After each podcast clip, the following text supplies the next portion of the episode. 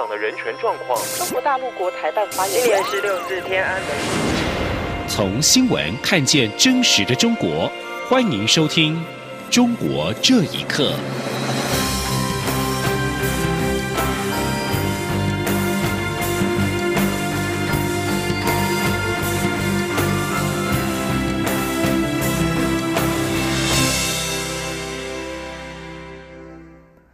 各位好，欢迎收听《中国这一刻》。中国国家主席习近平二号就告台湾同胞书四十周年发表谈话。蔡英文总统今天上午在脸书贴文，特地附上他在二号回应习近平谈话的英文翻译连结，并特别贴出：“我们始终未接受九二共识，根本原因就是北京当局所定义的九二共识，其实就是一个中国，一国两制。”我要重申，台湾绝不会接受“一国两制”，绝大多数台湾民意也坚决反对“一国两制”，这也是台湾共识。这段话的中英文，请大家把图片和文字分享给世界各地的朋友，让更多人能够听见台湾的声音。行政院长赖清德今天也表示，习近平的讲话听起来像是对台湾的新战喊话，内容充满了矛盾，对照香港的情况又充满讽刺。赖奎表示，不管是九二共识或是两岸一家亲，都是导向统一和一国两制。他希望台湾民众觉醒，别再存有幻想。记者王威婷报道。针对中国国家主席习近平的谈话，行政院长赖清德三号受访时表示，习近平的谈话内容充满矛盾，声称和平却不放弃武力攻台，声称求同存异却只有统一，声称尊重台湾人民意识却不尊重台湾人民的选择，只有一国两制。赖清德表示，不管是统一或一国两制，都违背台湾广大民意。他希望全国民众听了习近平的谈话后能够觉醒，不论是九二共识或两岸一家亲，都是统一，没有其他空间。赖清德说：“但是我也希望全国的民众能够经由中国国家主席习近平先生的这一些谈话，大家能够觉醒。”所谓九二共识，或者是两岸一家亲也罢，其实通通都是统一，都是导向一国两制，没有其他的空间了。我们必须要对自己有自信，我们必须要团结面对。在这种状况之下，我们千万不要有任何的幻想，自欺欺人，认为两岸一家亲可以谋取所谓的经济利益。而不会丧失主权，又或者是自自我定义九二共识就是有一中各表的空间。赖清德说，习近平的谈话已经很清楚，还存有幻想的人应该要彻底觉悟，台湾唯有团结走自己的路，才有未来。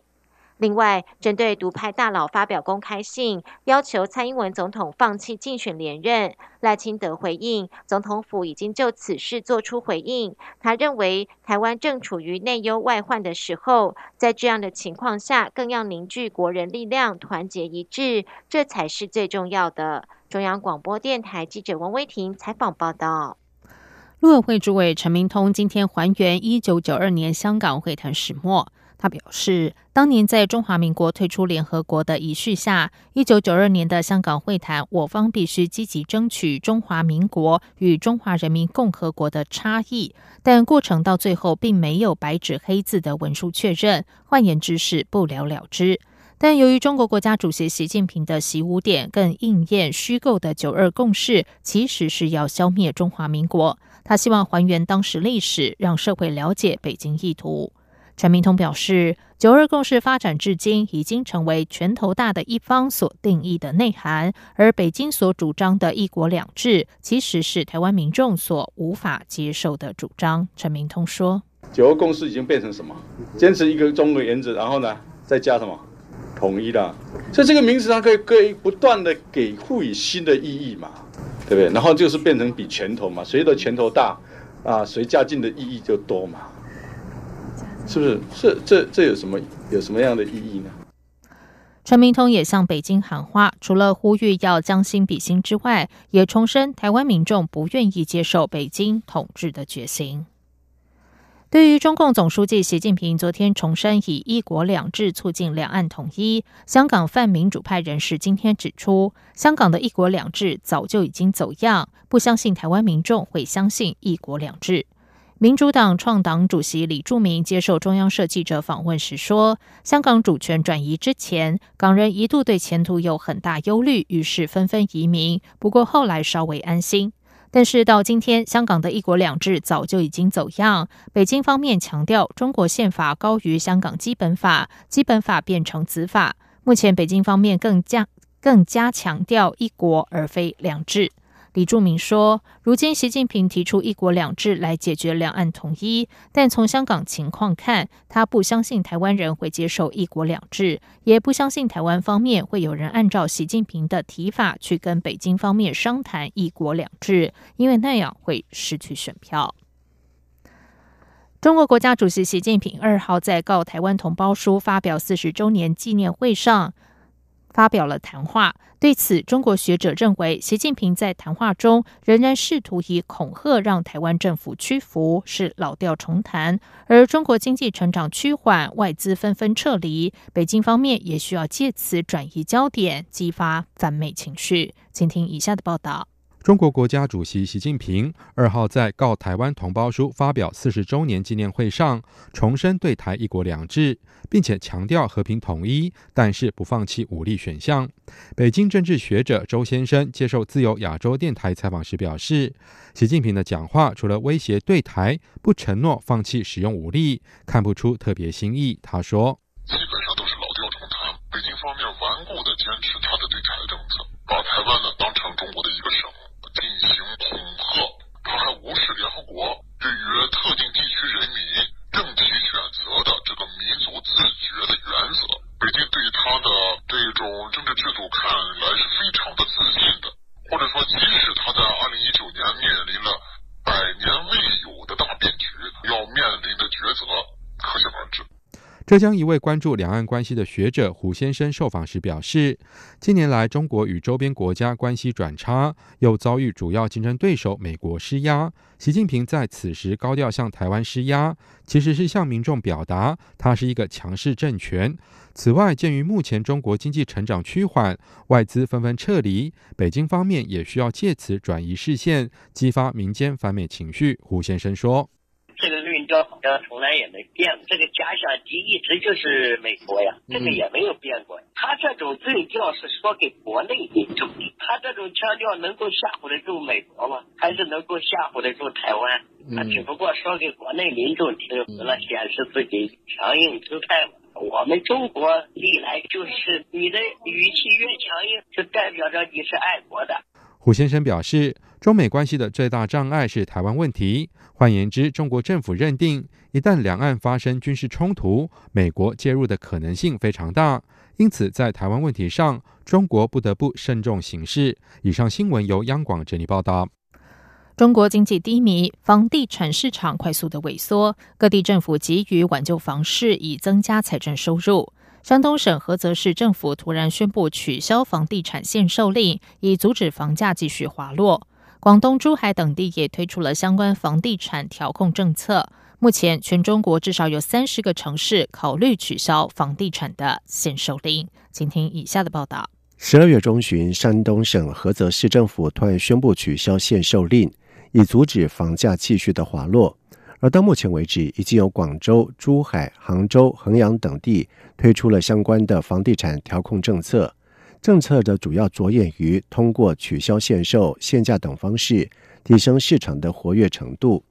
中原地产首席分析师张大伟表示，从各地政策的内容来看，房地产调控二零一九年政策取向依然是从严为主，但之前过于严厉，部分的城市楼市出现了明显的调整。局部市场会有政策微调的可能性。广州一所房地产研究所研究员陈女士在接受继亚洲电台访问时表示，二零一八年下半年开始，中国经济各类指数都呈现下滑趋势，放宽房地产政策是为了刺激经济。她说：“中医房地产研究所研究员陈女士对本台表示：“整体来说，中国的经济现在面临一个比较严峻的状态，就是经济衰退的现象。所以呢，它放宽房地产各项政策，以改前段时间呢紧缩的方式，就是为了想刺激那个经济。房地产行业可以带动其他的一些附加的一些行业。各地方政府放宽这个房地产的政策，也希望经济可以得到一个复苏了。”而山东居民卢女士在接受访问时表示，政府取消限售令无法解决经济萧条、购买力下降的问题。她说：“这个限售令中国的房价进行回暖。为什么这样讲？因为自从中美贸易战以来，经济环境不好，外企现在纷纷撤资。”大的企业，然后也在纷纷的把自己的资产往外转移。呃，中产阶级，他这种企业，然后又面临着各种各样的问题，然后再加上国家要征收房地产税。为了抑制民众的炒高房价，中国陆续推出房屋限购令以及限售令。目前全国已经有九十多个不同级别的城市执行了相关政策。菏泽市官方取消了限售之后，或许还有更多的城市会跟进。而按照菏泽市的标准，全中国至少有三十个城市有取消限售的可能性。央广新闻整理报道。